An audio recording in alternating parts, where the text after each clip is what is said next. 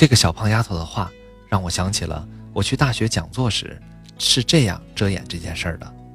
我觉得自己形象一般，就推出了一个比我还丑的。我把白岩松推出去，每说到此，都是笑声一片，掌声一片。那次去外国语大学，一个女生说：“你知道白老师怎么说？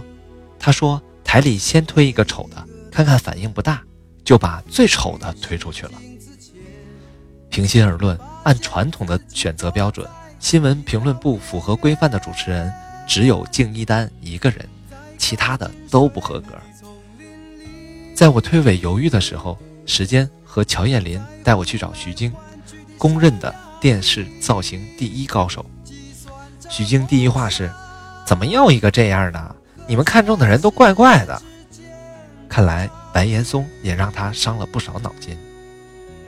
说归说，等到化妆的时候，徐老师非常耐心。半个时辰后，我从乔艳林惊异的眼神中看到了什么。我一照镜子，只有一个字：帅。前半生的自卑一扫而光。时间叼着烟，不紧不慢地说：“他以前嘴角可是有些歪的啊，歪的有意思。再说这脸上的坏笑呢？哎，这坏笑怎么也不见了？”我心中升起一股无名火：“你个大白胖子，四方脸，你不在街上走，你不知白眼贵。”徐老师听出了时间的意见，递给我一块肥皂，让我洗尽铅华。他要推倒重来。一九九六年三月十六日早晨，我在电视上第一次以主持人的身份出现，一时间讨伐之声不绝于耳。一封信这样写道：“我们全家互问了，这中央台怎么了？欺负我中华无人吗？姓崔的，你要知趣啊，该干什么干什么去。没听说又要严打了。”这封信来自北京。后来，兰州、西安。银川、苏州等地观众相继用不同的方式表达了类似的观点，倒是北方的观众没太为我的电视形象纠缠。也许东北人漂亮的多，随便一个赶车的都是浓眉大眼，漂亮也就不值几个钱了。两年以后，我们做春节特别节目时，吃的学问，请来一位胖胖的厨师。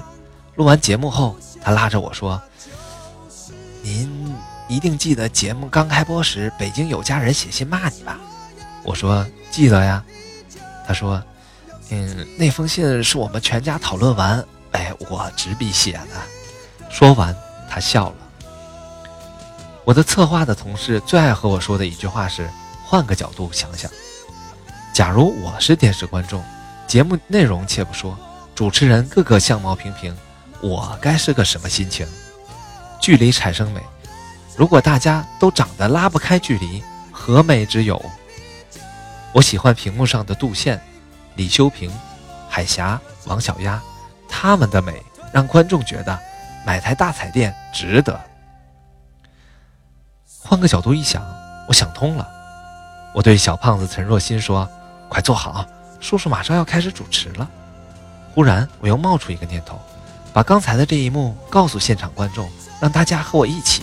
分享尴尬，我平静了一下心情，回过头对大家说：“陈若欣小朋友说了，你这么难看还能当主持人吗？”现场的一百多人宽厚的笑了，他们用掌声帮我找回自信。